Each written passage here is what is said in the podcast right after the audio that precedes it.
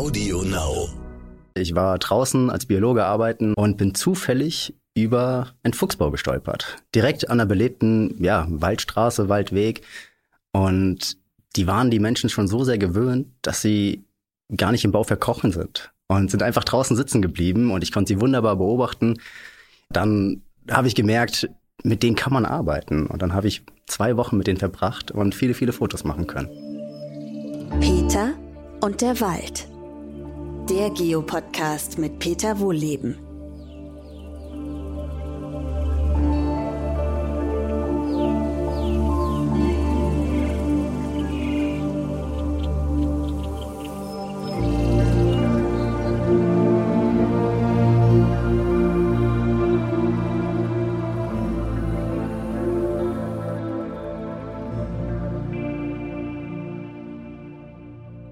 Schön, dass ihr wieder dabei seid bei meinem neuen Podcast, diesmal mit Chris Kauler.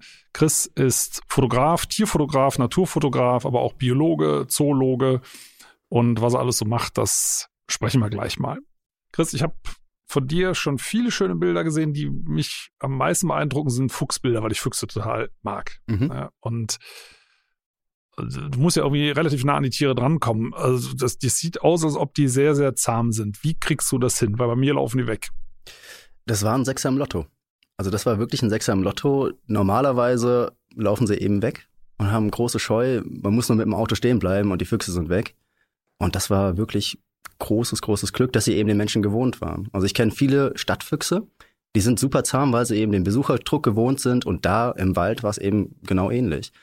Viele, viele Menschen sind dort spazieren gegangen und die Tiere waren einfach den Menschen gewohnt. Naja, sagen wir mal so, also ähm, Füchse sind grundsätzlich sehr, sehr gewöhnt an Menschen und zwar an Jäger. Ne? Ja. Das ist halt der Punkt. ne? Also deswegen, deswegen wundert mich das, dass du da so äh, nah rangekommen bist, weil äh, die sind ja nicht doof, ne? Ja. Ähm, Sind, das sind ja Wildhunde und ich würde mal sagen, die sind so intelligent wie Haushunde auch. Ja. Und wenn die ständig eins draufgeballert kriegen, und Fuchsjagd ist ja wirklich brutal in Deutschland, ne? Also da wird ja alles, was bei drei nicht auf den Bäumen ist, und das können Füchse ja nicht, wird wirklich abgeknallt, so muss man sagen. Und deswegen sind die halt extrem scheu. Ne? Und die können das eben auf den ersten Blick nicht unterscheiden, ob du da so eine Kamerakanone rausziehst oder, oder ein Gewehr. Ne? Und ähm, deswegen, ja, fand, fand ich das berührend, die Bilder, die du da gemacht hast. Das sind so, so schöne Tiere, ne? intelligente Tiere und ja, das ist einfach so, wenn man dann so ein bisschen auf Tuchfühlung mal mit solchen Wesen kommt, das ist, kann man ja Geld gar nicht bezahlen, sowas, ne? Absolut, absolut. Also es waren ganz intime Momente einfach und man hat auch die unterschiedlichen Charaktere der Welpen kennengelernt und das war einfach was ganz Besonderes. Der eine war super der Draufgänger, der kam dann auch immer wieder näher dran. Die anderen waren ein bisschen scheuer, sind eher am Bau geblieben. Von daher ja, also sie unterscheiden sich ganz stark. Normalerweise sind sie sehr scheu, aber da hatte ich eben großes Glück. Man kann, könnte dem ja auch nachhelfen, ne? indem man da ein bisschen anfüttert. Ne? Ja. Gibt's, das gibt's ja durchaus in der Szene. Ne? Ich weiß nicht, ist das total verpönt, sowas zu machen? Es ist verpönt, ja. Aber es wird gemacht, oder? Es wird durchaus gemacht. Es kommt immer so ein bisschen auf die Tierart drauf an, wo es dann verpönt ist. Also Adler anfüttern ist irgendwie nicht verpönt. Füchse anfüttern ist verpönt. Mhm. Und Warum? Was ist da der Unterschied? Ja. Jetzt- den sehe ich jetzt auch nicht. ähm, es ist halt auch immer die Sache, wie man es macht. Ich finde es okay, wenn man irgendwie ein Straßenopfer, was sowieso in dem Gebiet war, verfüttert oder das Tier eben oder den Kadaver von der Straße holt, dann schützt man letztendlich sogar noch die Tiere, weil sie dann nicht angefahren werden können. Aber wenn man da jetzt zum Metzger geht und Schlachtabfälle rauswirft, ähm, das ist wieder eine ganz andere Sache. Hm. Na gut, sagen wir so, wenn man da genau hinguckt, ich weiß, ich kann mich an irgendeinen Tierfilm erinnern, da lag dann so ein, so ein äh, totes Känguru am Ufer und wo man schon dachte, hm, also Kängurus, weiß ich nicht, ob die sich zum Sterben ans Ufer legen. Ja. Das hat dann schon, schon ziemlich aufgeblasen in der Sonne, der Kadaver, äh, um, um da Krokodile zu filmen. So, darum ging es, glaube ich, in dem Film. Ja. Da habe ich auch schon gedacht, okay, also wenn man so Tiere so satt macht, also auch Tiere, die einem gefährlich werden können, dann ist das natürlich, es hat so ein bisschen was von gefaked, oder? Mhm. Also Tierfilm ist da auch noch mal eine Nummer schlimmer, sage ich mal. Oh, das machst du nicht, Film, oder? Doch, ich filme auch ein bisschen, aber nur für YouTube. Und da bin ich jetzt nicht auf diese spektakulären Aufnahmen angewiesen. Nein, das ist ja auch viel schöner, ne? wenn man, wenn man sieht, dass, dass die, die bewegen sich eben völlig natürlich, die Tiere, ne? Und Ja. die haben eine gewisse Scheu. Ja. Äh, klar, aber das erfordert natürlich viel, viel mehr Durchhaltevermögen, als wenn man die anfüttert. Ne? Ähm, Ja. Ist klar, also wenn man, gut, das Anfüttern macht viel Arbeit, man muss dann regelmäßig raus und immer, ne, bis es dauert ein paar Tage oder auch Wochen. Aber dann weißt du genau, okay, die Tiere wissen das übrigens auch von der Uhrzeit her. Ne? Ich weiß, ja. ich kenne das vom Wildschweinfüttern hier von, von Jägern, die stellen da eine Uhr drauf, also die, die füttern die an und die Wildschweine kommen dann immer pünktlich um, sag mal, nachts um zwei. Mhm. Und das sehen die daran, dass die, weil die Jäger auf die, manche Jäger auf die Fütterung eine Uhr stellen und wenn die umkippt, die Uhr bleibt die stehen. Ja. Und dann wissen die genau, ah, die Wildschweine kommen nachts um zwei, also setze ich mich um halb zwei hin und dann macht's Peng so ungefähr. Und das könnte ja. man ja jetzt beim Fotografieren theoretisch auch machen, aber das ist ja das ist ein bisschen unsportlich. Ne? Ja, der Spaß geht auch verloren. Also man erlebt ja so viel, wenn man nur ansitzt. Die ganzen Vögel, die man hören kann und auch die Welpen im Bau, die man dann hören kann. Das ist einfach spannend. Und man erlebt sehr viel und man lernt dadurch auch sehr viel. Ja, und vor allem, sag mal, die Tiere bleiben halt wild. Ne? Ja, absolut. Also ähm, wenn man die jetzt anfüttert, dann würden die zahm und dann wird es ja für die Tiere auch gefährlich. Ja. Also es müssen ja nicht Jäger sein, es kann auch Straßenverkehr sein. Ja. Ne? Äh, das wäre einfach ungünstig. Aber ja. und ich finde es auch berührender, wenn Tiere sich wirklich aus freien Stücken dazu entschließen, einem zu vertrauen. Ne? Ja. Aber das braucht Zeit. Was ist so die längste Zeit, die du mal äh, gesessen, gelegen hast? Ähm, es wird ja auch kalt, ne? Also im Winter zumindest. Ja, es ist, also am Stück war es eine Woche. Ähm, aber nicht du, die am Stück gelegen hast. Nein, aber, aber jeden Tag dann wirklich um zwei Uhr aufstehen, ja. hingehen und dann den Tag da sitzen und das eine Woche lang. Ansonsten hatte ich viele Projekte, die dann über Jahre gegangen sind wo ich mich mit einer Tierart beschäftigt habe. Wahnsinn. Ne? Und ähm, sagen wir so, also wenn ich mir das so vorstelle, im Sommer geht das ja noch, ne? aber im Winter, du machst ja auch viele nordische Aufnahmen, ja. auch im Schnee, und du sitzt da, ich sag mal, also mir würden ja schon drei Stunden reichen bei minus 10, 15 Grad ja, dann wird's doch kalt. Und, und sagen wir mal, Fotoapparat bedienen mit dicken Handschuhen geht ja auch nicht, oder? Ja, es, ist, es wird irgendwann kalt, das ist richtig. ähm, ich habe da auch noch nicht die, die Lösung gefunden, aber letztendlich ist ja die Kälte doch so mein Element. Und dafür das heißt, du magst das, wenn die Finger wehtun, oder? Ja, das nicht unbedingt, aber wenn man sich richtig einpackt und dann noch ein Wärmepad dabei hat, dann geht's doch. Ja, das würde mich wirklich mal interessieren. Also, ähm, also du sitzt jetzt ein bisschen länger rum. Also ich habe zum Beispiel so, wenn ich jetzt, weil ich ein bisschen Bandscheibenprobleme habe, wenn ich morgens rausgehe, ne, und dann ist man sowieso noch ein bisschen vom Schlafen vielleicht noch ein bisschen steif, dann habe ich so eine so eine Wärmflasche, äh, so eine Gummiwärmflasche, die in so einem Nierengurt ist. kommt vorher heißes Wasser rein. Ja. Das ist super.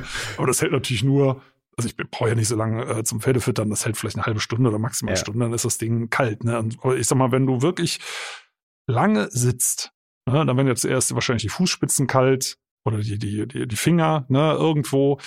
Ähm, und wenn das einmal kalt ist, das kriegt man ja nicht mehr warm. Oder gibt's da, ne, ich meine, es gibt ja so Heizpads und alles Mögliche.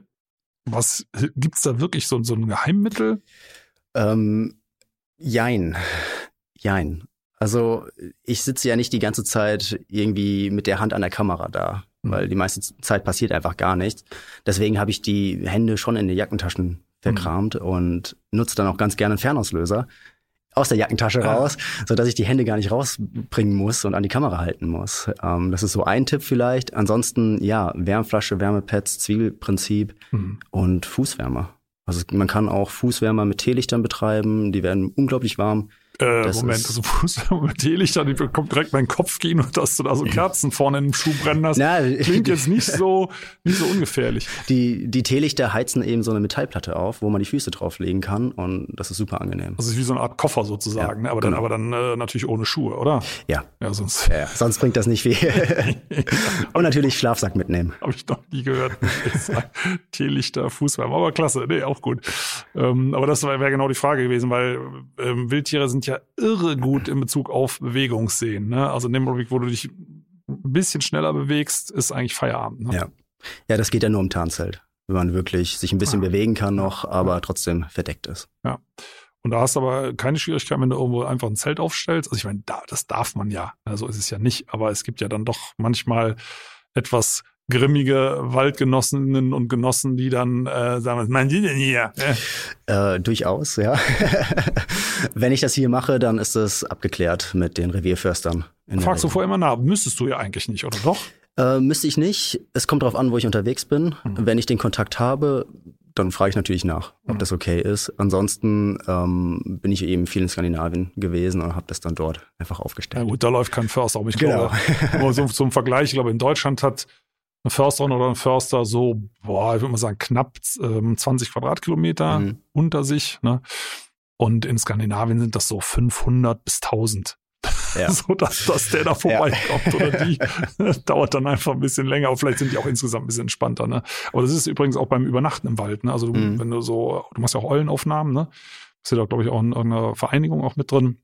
Ja. Also das ist ja die schöne Kombination, wenn du fotografierst und gleichzeitig Biologe bist. Du machst ja auch Beobachtungen, ne? Ja. die du auch verwerten kannst.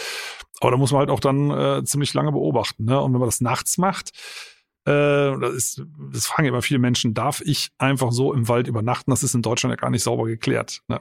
Also ein Zelt aufbauen einfach irgendwo, ich glaube, da wird es schon schwieriger, aber mit dem Schlafsack im Wald übernachten ist grundsätzlich, glaube ich, nicht verboten. Also es steht Mhm. zumindest nicht explizit irgendwo drin. Ne? Also das, was ich auch gelesen habe, ist einfach, das Zelten, fürs Zelten braucht das Zelt auch einen Boden. Mhm. Und das Tarnzelt hat zum Beispiel gar keinen Boden. Dementsprechend ist es offiziell kein Zelten. Auch, Soweit ich weiß. also wenn das stimmt, wäre das ein cooler Tipp. ja. Äh, wenn einer sagt, ich möchte mal im Wald zelten, also dann nehmt ein Zelt ohne Boden, wenn es stimmt. Wie gesagt, ich bin kein Rechtsanwalt. Ähm, wäre sowieso wurscht, wenn man noch eine Isomatte drunter packt, ne? Aber Ja. okay, also sagen wir mal, das wäre eher was für den Sommer, würde ich mal sagen. Ja. Oder für ähm, die Harten. Ja, klar. Äh, aber sagen wir so, also das, das, wir sind vorhin noch mal ein bisschen auf das Thema Jagd gekommen, weil du baust ja zu den Tieren auch eine Beziehung auf, ne? Ähm, wenn du da länger brauchst, sagen wir mal, mehrere Wochen, ne?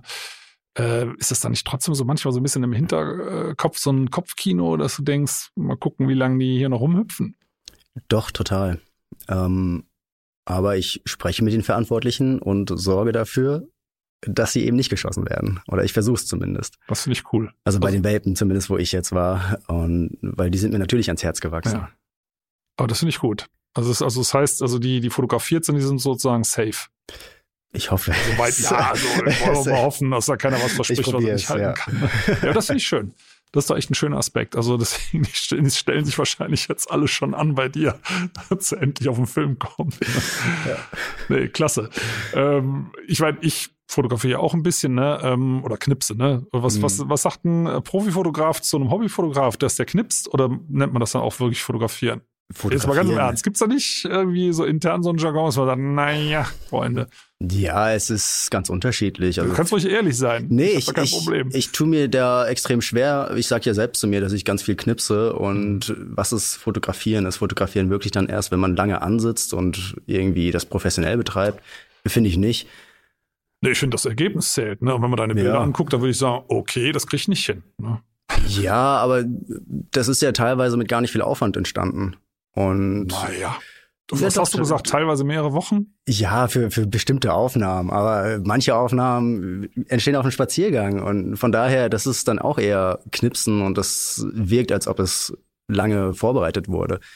Naja, also ich kann allen Zuhörerinnen und Zuhörern nur mal empfehlen, guck mal auf Chris Instagram-Kanal oder Facebook oder YouTube. Also wenn ich sowas beim Spazierengehen nebenbei fotografieren könnte, okay, dann würde ich auch sagen, ich fotografiere. Aber ich habe ja hab natürlich meistens mein äh, Handy dabei, ähm, wo ich mir immer einbilde, yo, das sind ja mittlerweile drei Linsen und da ist auch so ein bisschen Telefunktion und das wird ja auch, quasi schon automatisch bearbeitet, wenn man es ablegt. Ne? Ähm, das ist ja, das ist ja, glaube ich, alles Todsünden für Profifotografen, ne? weil das ist, ist ja dann schon die Originaldatei quasi zerstört, ne? Oder so bearbeitet, dass man nicht mehr viel rausholen kann. Das ja, aber die Bilder sehen, sehen halt schon gut aus. Also ich bin oft sehr neidisch auf diese Handybilder, weil die einfach viel besser aussehen und viel weniger Aufwand bedeuten letztendlich. Und ich muss die Bilder erst übertragen, dann noch bearbeiten, exportieren. Das ist viel Zeit, die da drauf geht.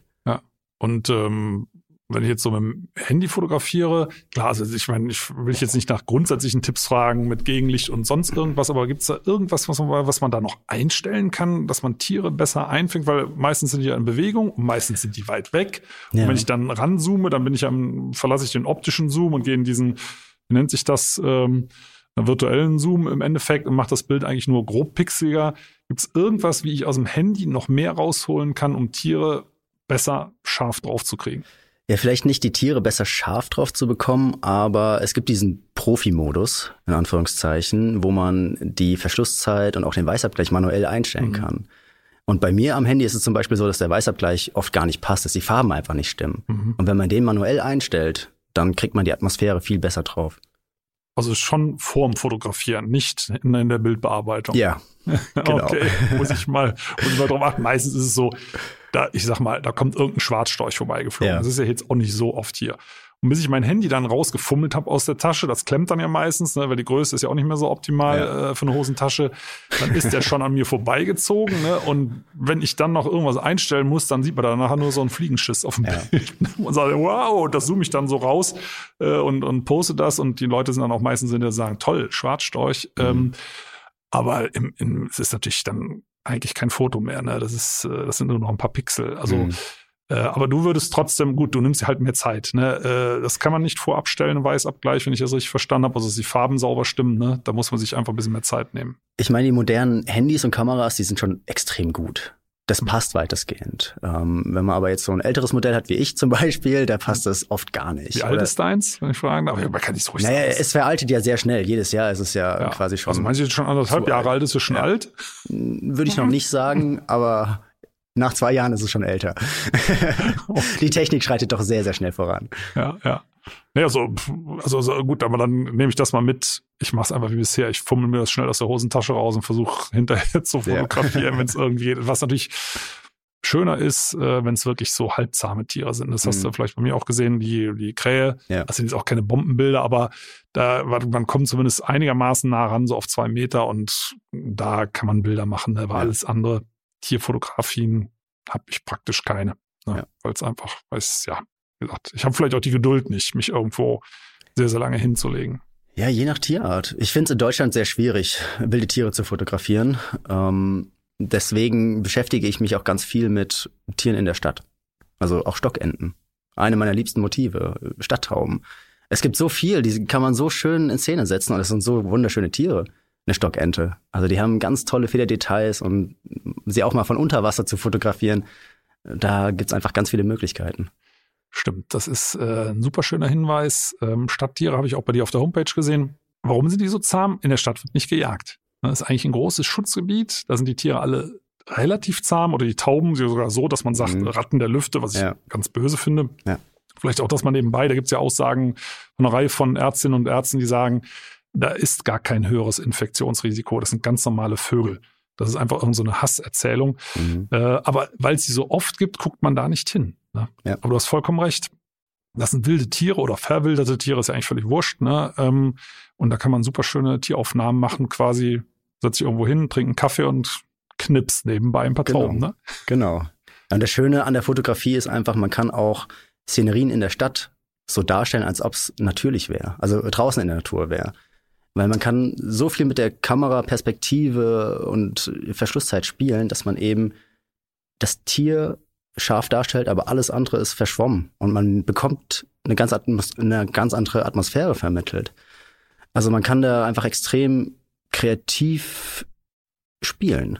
Finde ich schön, weil ähm, ansonsten hängt das ist, oder ist die Latte einfach zu hoch gelegt. Ne? Wenn man jetzt sagen wir so, ich gerne einfach ich schöne Motive mitnimmt. Ne? Ja. Auch wenn sich das im Rahmen hält, was hinterher dabei rauskommt. Aber wenn man das jedes Mal vorbereiten muss, ich kenne es aus der Astrofotografie, mhm. also man vergisst ja immer, dass äh, Natur, der größte Teil der Natur liegt ja oben, ne? nämlich nachts. Äh, und das erfordert immer irren Aufwand. Ja. Ne? Also bis man das alles, das Stativ und dann gibt es einen Nachführmotor und bis man das alles montiert hat und im Winter sind dann schon die Finger kalt, bevor man überhaupt angefangen hat, ne? mhm. ne, bis man das alles eingestellt hat. Das heißt, das mache ich dann, naja, ich würde mal sagen, vielleicht vier, fünf Mal im Jahr, ja. wenn ich ehrlich bin, weil es einfach zu viel Aufwand ist. Ne? Ja. Ähm, und je geringer der Aufwand, desto eher macht man so. Deswegen ist der Hinweis mit der Stadt, finde den ganz, ganz toll, weil das kann ja wirklich jeder direkt vor der Haustür machen. Ne? Ja. Genau. Also, ganz nebenbei, wohnst du in der Stadt oder wohnst du außerhalb? Äh, Kleinstadt. Kleinstadt, ja gut, das ist ja mal relativ, ne? Ja, nee, also ich habe also leider für uns kein ist ja alles Großstadt über 1000 Einwohner. Ich habe leider keinen Stadtpark mit äh, Stockenten. Dementsprechend würde ich sagen Dorf. Und äh, ich fahre regelmäßig nach Frankfurt oder nach Kassel oder in irgendeine größere Stadt, um da einfach Tiere zu fotografieren. Ja, da kann man auch tolle Beobachtungen machen. Ne? Ja. Also ich habe mal an einer Straßenbahnhaltestelle eine Krähe beobachtet, die Walnüsse vor den Passanten versteckt hat. Mhm. Ne? Also die wirklich das genau registriert hat, wer guckt ihr dazu, was macht die da, ne? Da sind ja immer so diese, diese Verkehrsinseln, ne, wo so ein bisschen Gras wächst, äh, ja. wo man auch was verstecken kann. Und für die Straßenbahn, weiß ich nicht, die, das hat noch fünf Minuten gedauert, bis die äh, kommt. Und dann kann man da super tolle Tierbeobachtungen machen, aber ich habe natürlich nicht fotografiert. Mhm. Das ist aber ein zweites ähm, Thema, was ich spannend finde, wenn du viel fotografierst, dann guckst du ja quasi immer mal mindestens gedacht durch die Linse oder schaust, was gibt es für Bilder. Kannst du entspannt schöne Motive ohne Kamera angucken? Es fällt mir extrem schwer. also wenn ich mir gedacht. Ja, wenn ich die Kamera dann nicht dabei habe, dann ärgere ich mich schon ein bisschen. Ja, aber das ist wirklich so, ne? Also ja. ich, ich mich, ertappe mich da selber dabei, dass ich sage, Mensch, hau das Ding doch mal einfach auf deine biologische Festplatte. Ja. Ne? ja. Also das, das klappt nicht, weil es ist doch, man denkt, man hat was verpasst. Ne? Ja, es, es ist halt auch Job mittlerweile. Also es ist Hobby, Job, Freizeit, ähm, es verschwimmt alles so ein bisschen und ja, ich, es ist super schön, ich genieße die Momente, absolut, aber trotzdem ärgere ich mich, wenn ich die Kamera nicht dabei habe. Ja, aber das ist, aber trainierst du sowas? Ich sag mal, du fährst jetzt in Urlaub, ähm, gibt's da so, dass, dass du Kamerafasten machst? Oder bewusst eben mal tageweise abschaltest? Bisher gab's das noch nicht. Okay. Äh, gut, ist immer so, wenn, wenn du dich dabei entspannen kannst, ja. äh, und dann, dann ist das ja auch eine, eine schöne Form von Urlaub. Aber ich persönlich ertappe mich dann schon dabei, wenn wir in irgendwelchen schönen Landschaften unterwegs sind und jedes Mal, ah, zack, wird entweder das Handy oder Fotoapparat rausgerissen, wo ich zwischendurch denke, Mensch, aber man verpasst, also ich zumindest, dann äh, die Stimmung in dem Augenblick. Ne? Weil man beschäftigt sich dann damit ja, den besten mhm. Ausschnitt und so weiter hinzukriegen. Ne? Ja, für mich ist es schon Entspannung und auch irgendwie in gewisser Weise Meditation, weil ich mich nur noch auf diese Szenerie oder die Stimmung konzentriere. Also äh, alles andere blende ich aus und letztendlich bin ich nur noch damit beschäftigt und fokussiere mich einfach nur noch darauf. Und insofern würde ich das gar nicht so krass sehen, dass ich da irgendwie, ja, falsch reagiere, in Anführungszeichen. Ja gut, das gibt's ja äh, dann eh mit falsch und richtig. Ja. Finde ich, finde ich auch. Ähm, ich finde es, manchmal hat man den Eindruck, dass, dass viele Menschen, ich will mich da gar nicht ausnehmen, eben Urlaube mehr durch die Linse erleben als, also durch die Handylinse oder, oder Fotoapparatlinse als durch die eigene, ne? durch die eigenen Augen. Aber wenn du das zum Beispiel, das können wir gut vorstellen, zum Beispiel mit äh, dem Fernauslöser in deiner Jackentasche machst, dann spielst du ja auch mit deinen Motiven, ne? Nimmst ja Kontakt mit den Füchsen zum Beispiel auf. Ja, oder bei den Bierkühnern in Schweden. Also da war ich wirklich eingemummelt im Schlafsack und habe eben mit dem Fernauslöser ausgelöst und allein diese Atmosphäre mitzubekommen, dass die Tiere zu hören, wie sie kämpfen vor, vor einem, dann kommt doch mal ein Fuchs vorbei, ein Raufußkauz ruft aus der anderen Richtung. Das bekommt man ja alles mit und man ist ganz allein und verbindet sich wirklich mit der Natur dann letztendlich. Ja.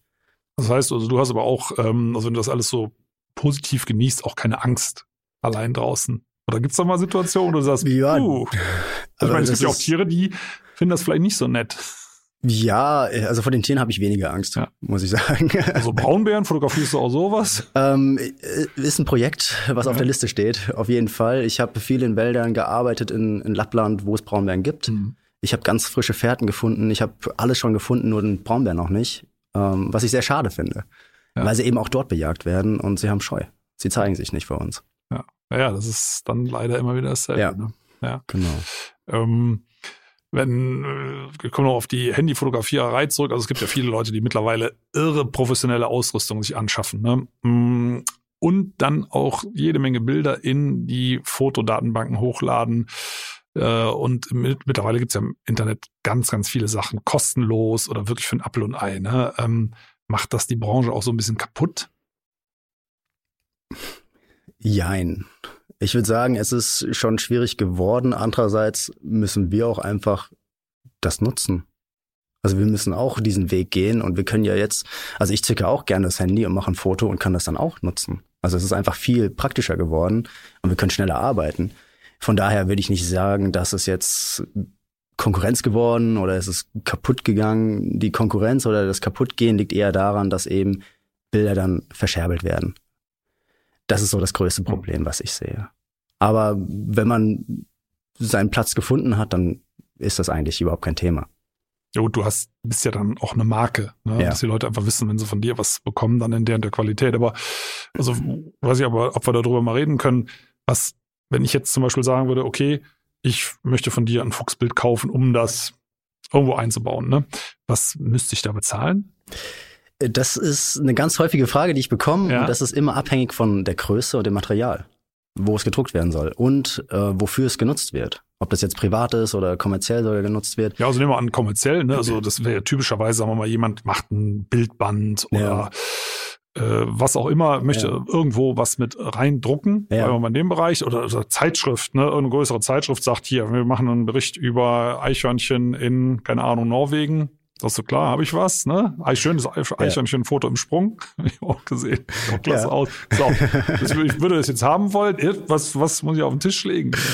Ähm, auch da ist es wieder abhängig von der Größe, wie es gedruckt ja. wird. Es ist Doppelseite, es ist das. Also aber ich nehme das Premium-Paket. Premium-Paket. Ja, dann sprechen wir schon ja, es kommt auch auf die Auflage drauf an, natürlich. Ja, so 100.000. Ich bin jetzt hier 100.000. richtig, richtig fette ja, das Zeitung. ist natürlich eine Hausnummer. Ähm, die Preise habe ich jetzt nicht ganz im Kopf, aber es sind. Ähm, ja, aber so mal was? Es sind keine Zwei, drei, vier, fünfstellig was? Nee, nee, es ist dreistellig. Ja, aber das ist, also wenn ich das jetzt mit, sagen wir mal, wie vor 20 Jahren vergleiche, ne, dann sind, ist das harmlose Preise. Ne? Ja. Und wenn ich auf der anderen Seite schaue, es gibt ja jede Menge Fotos, die kosten gar nichts, die sind für alles freigegeben. Ja. Ne? Da gibt es überhaupt keine Begrenzung, noch nicht, muss noch nicht mal die Fotografin oder Fotograf genannt werden. Ne? Was ich persönlich ganz, ganz merkwürdig finde. Ja. Also wirklich komplett blank äh, in Bezug auf die Nutzungsrechte. Und ansonsten, ich habe es jetzt nicht mehr genau im Kopf, aber das sind nur ein paar Euro, ne? Häufig. Also gut, da ist natürlich auch viel Schrott dabei, die sind ja noch nicht mal richtig verschlagwortet. Ne? Also wenn ich eine bestimmte, ja. das finde ich auch super gefährlich übrigens, ähm, da haben wir auch jetzt ja mit meinen Büchern häufiger zu tun, wenn, wenn noch ein paar Illustrationen für die Kinderbücher fehlen oder so, dann sind da völlig falsche Arten hinterlegt. Ne? Ähm, ich sag mal, das ist, soll eine Kiefer sein und in Wirklichkeit ist es eine Eibe. Das ist doof. Ne? Ähm, mhm. in, in, einem Buch, wo, wo dann mein Name oben drüber steht. Äh, also da passt dann vieles auch nicht. Ne? Also da fängt das schon an, dass das ja. nicht mehr in Ordnung ist. Ne? Ja, diese falschen Namen, das fällt mir auch immer wieder auf und auch sehr häufig bei irgendwelchen Infotafeln von einem NSG. Und das wurde vom Regierungspräsidium dorthin gestellt. Und das ist schon sehr traurig, dass da Arten wirklich falsch benannt werden mit Bild.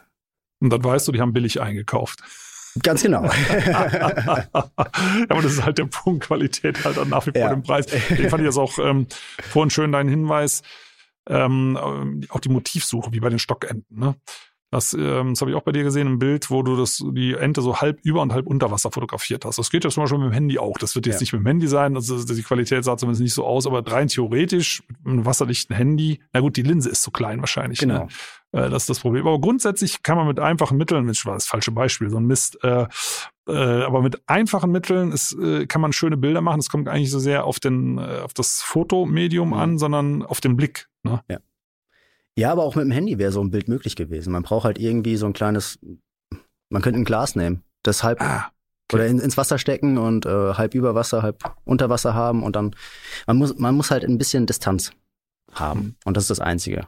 Also ein Glas, ein Becher, ein Aquarium und dann kann man auch mit dem Handy Fotos machen oder mhm. solche Fotos machen. Ja, aber das sah wirklich toll aus und ja, das ist halt der Punkt. Ne? Also es, man, es, man muss gar nicht für zwei, drei, vier, 5.000 Euro Ausrüstung anschaffen. Ja. Klar, ist, wenn man es kann, wird es wahrscheinlich hilfreich sein, äh, das letzte, letzte Stück noch rauszuholen. Aber um richtig tolle Bilder zu machen, kommt es mir auf den Blickwinkel an. Ja. Ne? Und dazu muss er wahrscheinlich ab und zu mal richtig in den Dreck. Ne?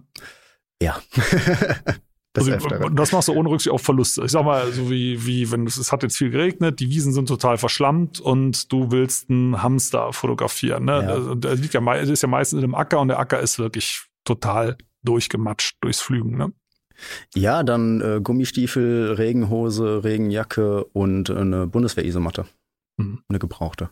Und dann geht das. Und dann legst du dich hin und Hamster, ich habe das habe ich auch Bilder von dir gesehen, ähm, die sind doch ziemlich scheu, ne? Also die Hamster sind aus Wien. Das sind wieder Stadthamster. Und die sehen einerseits nicht gut. Also wenn man sich nicht viel bewegt, klettern die auf ein. Die sehen nicht. Ähm, okay, das ist aber ungünstig, weil ich meine, die müssen ja auch gucken, ob da ein Greifvogel kommt, oder? Ja, also die haben wirklich Probleme mit Turmfalken. Oder sind, oder sind, das die Wiener, wenn ich nur mal frage, oder sind speziell die Wiener Hamster kurzsichtig? Äh, bin ich mir nicht ganz so sicher. Also die Wiener Hamster, diese Stadthamster haben sich schon angepasst an die Stadt. Die sind zum Beispiel gar nicht mehr nachtaktiv. Ähm, ich habe Probleme gehabt, die wirklich zur blauen Stunde zu fotografieren. Die sind da wirklich ab zwei Uhr nachmitt nachmittags äh, schon aktiv mhm. und bis zwölf. Also die haben da wirklich nur zur Mittagspause eine kurze, ja, Mittagszeit eine kurze Pause und haben ihr Verhalten einfach komplett umgestellt. Aber ist doch praktisch. Du musst nicht Für die mich, ganze Nacht ja. rumlegen. Ja, absolut. ich glaube, könnte eher ein anderes Problem auftauchen, stelle ich mir vor. Du liegst irgendwo in Wien in irgendeinem Stadtpark und guckst dir da den Hamster an. Kommen da nicht ständig irgendwelche Leute und stellen sich daneben und sagen, was machen die denn hier? Ist ja interessant. Und dann ja. ist der Hamster weg, ne? Ja. Ähm, das passiert sehr, sehr häufig. Aber äh, es gehört dazu und es ist ja auch schön, auch mit den Menschen in Kontakt zu kommen und die auch vielleicht ein bisschen aufklären zu können. Also das ist wirklich nicht, also ich könnte mir das schon ein bisschen nervig vorstellen, ne? wenn du da sag mal zwei Stunden liegst und da guckt er dann, ja. also ist ja wirklich so, wupp, guckt der Hamster raus und stellt sich neben dir, ah, wenn man die denn hier, wupp, ist er wieder weg und liegst doch mal zwei Stunden, dann bist du aber ein sehr geduldiger Mensch. Ne? Ja, es ist schon nervig. Ähm, man muss dazu sagen, die Hamsterpopulation in Wien ist sehr gesund. Also da sind genug Hamster und die sind die ganze Zeit da und wenn sie mal kurz vertrieben wurden, dann sind sie auch sehr schnell wieder da.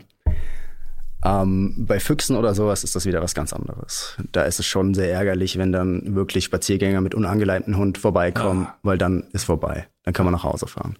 Ja, das ist klar. Gut, dann bleibt nur noch einpacken. Ne? Aber gut, wenn du auf der anderen Seite noch ein nettes Gespräch dazu führst, ergeben sich ja auch Kontakte. Du bietest ja auch Kurse an. Ne?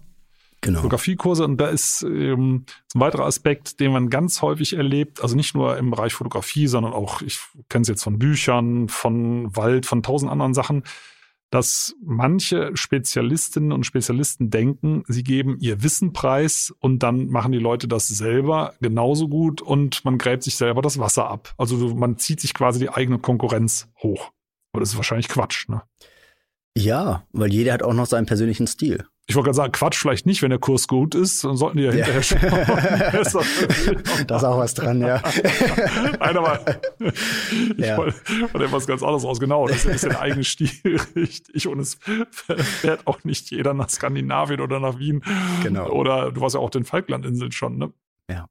Da bist du aber nicht nur wegen den Fotos hin, oder? Nee, das war eine Forschungsreise. Ah. Das was? war ein Privileg. Was äh, gibt's da so? Also ich weiß, die liegen da irgendwo im, im äh, Südatlantik. Vor Argentinien ist ja fast schon gelogen. Es sind ja doch, weiß ich nicht, bestimmt 2000 Kilometer außerhalb oder irgend mhm. sowas. Mhm. Ne? Ähm, und sehr, sehr rau, ne? Sehr rau und es war genial. Also diese wirklich Natur zu erleben. Wenn ich hier in den Wäldern unterwegs bin, das ist für mich keine Natur in dem Sinne. Aber diese, diese unberührte Natur, das hat mich einfach wirklich bewegt und total fasziniert. Und es gibt Pinguine, Albatrosse, Seelöwen, Orcas. Also das war schon was ganz Besonderes. Und die sind da wahrscheinlich auch relativ zahm, oder? Total. Also die sind neugierig. Die Pinguine kommen zu einem, wenn man sich da einfach mal still hinsetzt. Das war, war was ganz Besonderes. Und was, was hast du da geforscht? Ähm, ich habe letztendlich nur Proben gesammelt für meine Arbeitsgruppe von der Uni Gießen. Kotproben oder was? Ja. Ah, ich wollte sagen, genau. halt Proben, was will man da für Proben sammeln? Ausgefallene Zähne kommen ja nicht so häufig vor. genau, es waren Kotproben und es wurden gleichzeitig Vergleichsproben aus dem Meer gesammelt, um eben ähm, zu schauen, wo die Nahrungsgründe der Pinguine sind und der Seevögel generell, um diese Gebiete eventuell schützen zu können. Muss ich gleich nochmal nachhaken. Kotproben aus dem Meer sammeln, stelle ich mir jetzt auch nee, nee. vor. Das, hm? Also es wurden die Nahrung, die Nahrung der Pinguine wurde gesammelt, also Fische, Tintenfische, all sowas mhm. wurde dort gesammelt im Meer und die Kotproben eben an Land und dann mit stabilen Isotopen verglichen oder die stabile mhm. Isotope verglichen und dann konnte man Rückschlüsse ziehen, wo die Pinguine auf Nahrungssuche gegangen sind. Mhm. Und so konnten wir eben die Gebiete rausfinden. Ich meine, das ist ja da relativ unberührt, also die Inseln selber ja nicht, da sind ja ordentlich Schafe drauf, ne? Oder ja, es kommt darauf an, auf welcher Insel man ah. ist. Also es sind ja über 700 Inseln Oh, und ich glaube, ich habe nur zwei auf dem Schirm.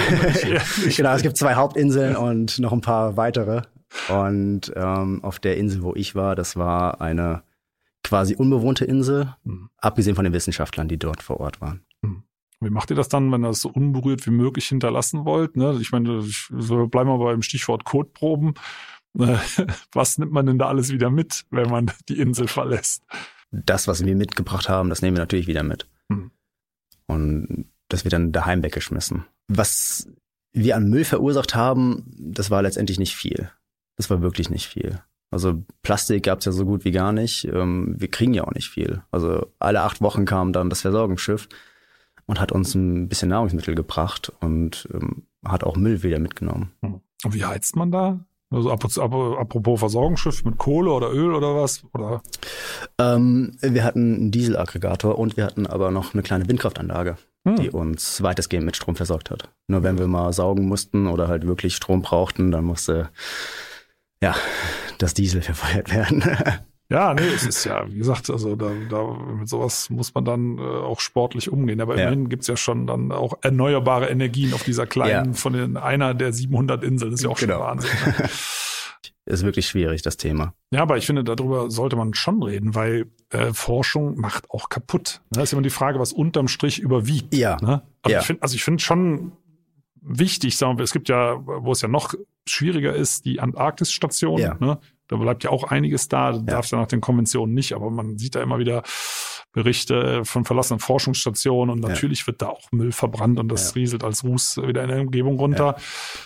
Ähm, auf der anderen Seite, wenn man nichts weiß, zum Beispiel, was die Pinguine fressen, was Fischerei für Auswirkungen Genau. hat, ähm, dann erfährt man das auch nicht. Das ist immer wieder ein Widerstreit. Ne? Ähm, zum Beispiel auch im, im Bereich Insekten, da werden Tiere mit Fallen gefangen und getötet, Mhm. sonst kann man sie nicht untersuchen Ja. und so weiter und so fort. Was, was ist okay und was ist nicht okay? Ne? Also deswegen finde ich, sollte man oder kann man da ruhig ehrlich damit umgehen, Mhm. ne? äh, weil ich meine, deswegen frage ich nach, weil wir sind Ja. alle nur Menschen und man muss irgendwo mal sein großes Geschäft machen und äh, man muss irgendwas essen und äh, die Frage ist, wird das nachher alles so teuer, dass man Forschung gar nicht mehr leisten kann? Darüber kann man ja auch diskutieren, ne? Mhm. aber dann weiß man eben auch vieles nicht und macht vielleicht mehr kaputt als durch die Forschung. Ne? Nee, also, aber äh, nichtsdestotrotz denke ich, ist es schon angenehmer hier, denn wenn man da mal krank wird, das wäre dann, glaube ich, ganz schlecht. Ne? Das wäre wirklich schlecht, ja, absolut. Weil allein von dieser Insel hätte es anderthalb Stunden mit dem Hubschrauber gebraucht, bis man wirklich beim nächsten Krankenhaus gewesen wäre. Und der Hubschrauber muss auch fliegen können. Also auf der Hinreise konnten wir zum Beispiel gar nicht abheben, weil es zu windig war. Und das ist so das größte Problem, was man da hat. Wenn wir jetzt mal nochmal in, in zivilisiertere Gegenden zurückkommen in Bezug auf Besiedlungsdichte, dann ähm, stellt sich aber trotzdem die Frage, du bist ja auch hier allein unterwegs und du könntest ja theoretisch auch in irgendeinem tiefen Eifeltal dir mal irgendwas brechen oder so. Ne? Ja. Ähm, ist, ist ja schon mal was passiert. Also wenn du, wenn, weil du, wenn du allein unterwegs bist, sagen wir mal Lappland, ist ja noch viel extremer, wenn du auf, keine Ahnung, äh, 1000 Quadratkilometer allein unterwegs bist. Ja, also mir ist noch nicht wirklich was passiert, Gott sei Dank. Ähm, ich war da auch mit Langlaufskiern unterwegs und sowas. Natürlich, da gab es Situationen, wo man dann sich mal hingelegt hat im Tiefschnee und kam nicht mehr so schnell raus. Aber letztendlich ist immer alles gut gegangen. Man hat sich auch schon mal verlaufen, weil das GPS-Gerät dann doch nicht mehr so funktioniert hat. Ähm, aber es ist letztendlich doch so dicht besiedelt, in Anführungszeichen. Man findet immer eine Bahnstrecke nach einigen Kilometern, dass, dass man sich da irgendwie doch orientieren kann. Also nicht so dramatisch. Nee. Ähm, wir gehen mal zwischendurch äh, in den Wald raus, beziehungsweise Mhm. ich, ich komme auch gleich wieder rein und ähm, schau mal nach Tierbeobachtungsmöglichkeiten in Deutschland, was man da so berücksichtigen kann.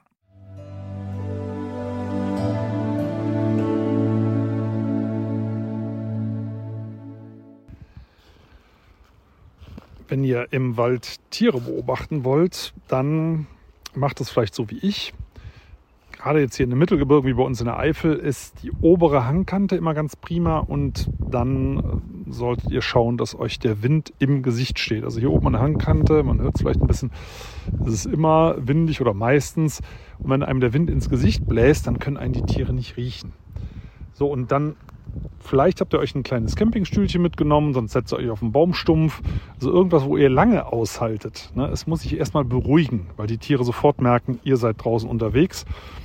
Und am besten seht ihr das, ob sich die Lage beruhigt, ob irgendwann Mäuse in eurer Nähe auftauchen. ne? Also ich habe das so meistens so nach 10 Minuten, Viertelstunde oder so, dann huschelt irgendeine Maus rum, dann habt ihr wenigstens schon mal was gesehen und wenn ihr Glück habt, kommt hinten dran vielleicht auch noch ein Reh oder irgendwas Größeres.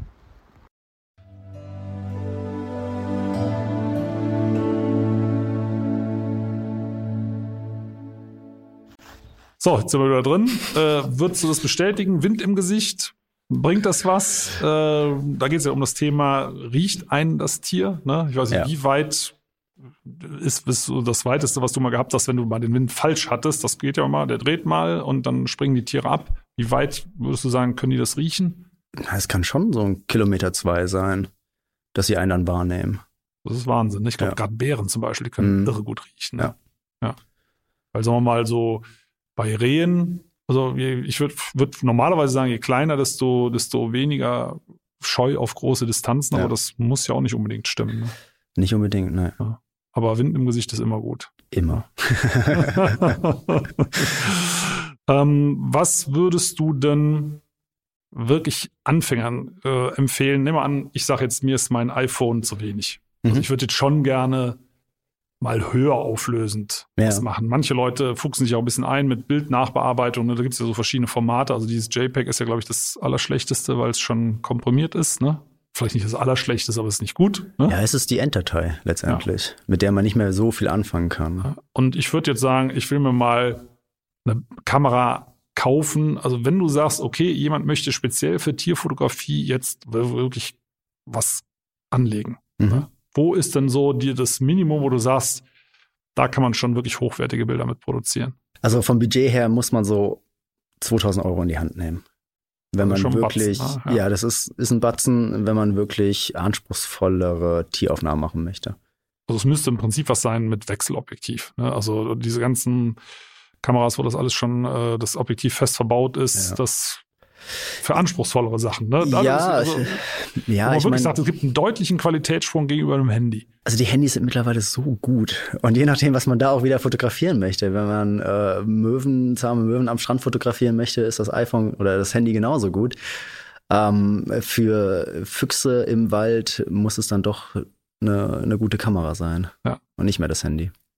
Was hältst du von diesen, da gibt's ja auch äh, im Internet diese Clip-Linsen, ne, die man Ja. so, so draufstecken kann. Äh, ich meine, man darf natürlich nicht diesen Werbebildchen vertrauen, das ist auch klar, aber macht das irgendeinen Sinn? Es ist eine super nette Spielerei. Ich habe auch welche und ich find's witzig. Äh, mehr aber auch nicht. Also witzig klingt jetzt so, wie, so wie nett. Ne? Ja, genau. Ähm, ja, okay. Ähm, also das ist nix. Was mich mal umgekehrt interessiert, wir sind jetzt immer im Bereich äh, große Tiere unterwegs, Mhm. ganz kleinen. Ich habe, da gibt's also auch im Internet Werbung dafür, wo ich immer denke, ah, sollst du das mal ausprobieren? So diese Mikroskopkameras. Mhm. Äh, kennst du die, die, ne, die man anstecken kann ans Handy und ähm, hält das dann, ich sage mal jetzt vors Moos und du siehst auf einmal eine Ameise wie ein Löwen so groß. Ja. Ne? So, ist das Quatsch? Also die Dinger kosten, glaube ich, ich weiß es gar nicht, ich glaube keine 100 Euro, ne? Ja, es kommt immer drauf an, was man machen möchte. Also wenn man die jetzt im Magazin oder Buch drucken möchte, ist es Quatsch. Aber so für sich als, als Andenken ist es super schön. Also ich finde auch Handybilder transportieren viel mehr Stimmung Hm. als jetzt so ein steriles, perfektes äh, Tierfoto. Das ist, alles freundlich formuliert. Ich würde aber dann trotzdem sagen, es ist, äh, es ist eigentlich Quatsch. Ne? diese, diese, äh, ich sag mal, äh, im, im Kleinbudgetbereich äh, mit wahnsinns tollen Leistungen aufwartenden Dingen. Also wie gesagt, diese, diese äh, Mikroskopkamera, ich fänd's super faszinierend, ne? wie einfach mal so durchs Gras damit zu gehen. Und Ja. ich habe es mir bis jetzt nicht gekauft, weil ich denke, nee, du machst nachher drei, vier Bilder damit und denkst, was für ein Müll. Ne? Ähm, und wenn du sagst, ja, so als Erinnerung schön, dann würde ich, glaube ich, lieber einen Stein mitnehmen oder so, als, ein- als ein vermurkstes Bild, wo ich jedes Mal dran denke, Mensch, dafür hast du 100 Euro ausgegeben, um, um so ein unscharfes äh, Ja. Bild da rauszubekommen von, einer, von einem Grashüpfer. Ne? Also dann eher nicht. Ja, eher nicht. Das, ja. okay, dann nehmen wir das mal mit. Also Christi, ich würde das mal so zusammenfassen. Äh, also wenn man Bilder machen möchte von Tieren, es kommt mehr darauf an, ähm, wie man den Bildausschnitt wählt, äh, wie man sich selber wohlfühlt aus der Situation heraus und weniger auf, aus, auf die Ausrüstung. Also jeder, der das jetzt nicht hochprofessionell machen kann, der ist eigentlich mit einem aktuellen Handy super bedient, oder? Absolut. Außer es ist halt wirklich diese, dieser krasse Telebereich. Da- Ja, okay, das wollen wir jetzt nicht noch weiter Ja. einschränken. ja, gerade so schön unterwegs. Sag, jeder kann tolle Tierbilder machen. Nein, aber das hast du ja im Endeffekt auch gesagt. Ja. Äh, und es kommt eigentlich auf das Naturerlebnis an, Ja. ne, dass man das mitnimmt. Ne? Also, und auf der anderen Seite, es soll ja auch noch ein bisschen Luft nach oben sein, äh, dass Leute, die das super schön professionell machen, ähm, da auch eine vernünftige Berufschance haben. Ähm, und kann ich jedem nur empfehlen, also wenn ihr mögt, schaut mal auf die Seiten von Chris. Äh, da sieht man dann, wenn man mag, wo man hinkommen könnte. Und es muss ja auch nicht jeder so fotografieren, weil deine Bilder, die sind ja zumindest im Internet frei zugänglich und dann, dann kann man sich dran freuen. Und wenn man jetzt weiß, was du da gemacht hast, da möchte ich zum Schluss auch nochmal dran erinnern, die Füchse, du merkst schon, das ist mein Lieblingsthema, weil ich die so toll finde. Die sind safe. Oder die du fotografiert hast, es geht, da steht zumindest ein Versprechen dahinter. Ne? Das, das sind dann andere Personen, die es einlösen müssen, gar keine Frage. Aber ähm, die Füchse sind safe. Und deswegen gucke ich mir die dreimal gerne an und auch nach unserem Gespräch werde ich das gleich als erstes nochmal machen und mir die Füchse anschauen. Also vielen, vielen Dank, Chris. Ich wünsche dir weiterhin viel Erfolg, werde es natürlich äh, weiter begleiten. Ähm, du hast ja deine verschiedenen Kanäle, wo man das verfolgen kann, was du alles so tust. Gefällt mir sehr, sehr gut. Und vielen, vielen Dank, dass du zu uns gekommen bist. Dankeschön.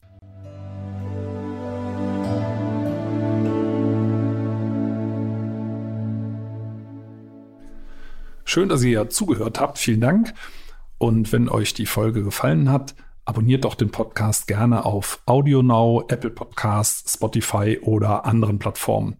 Und über eine Bewertung bei Apple Podcasts würde ich mich auch sehr freuen. Übrigens könnt ihr dort auch gerne kommentieren. In der Podcast-Beschreibung findet ihr auch einen Link für ein Abo für Wohllebenswelt, mein Magazin. Und für euch alle gibt es dann eine Gratis-Ausgabe dazu. Und jetzt gibt es zum Abschluss noch etwas Waldatmosphäre für zu Hause. Viel Spaß beim Entspannen und bis zum nächsten Mal.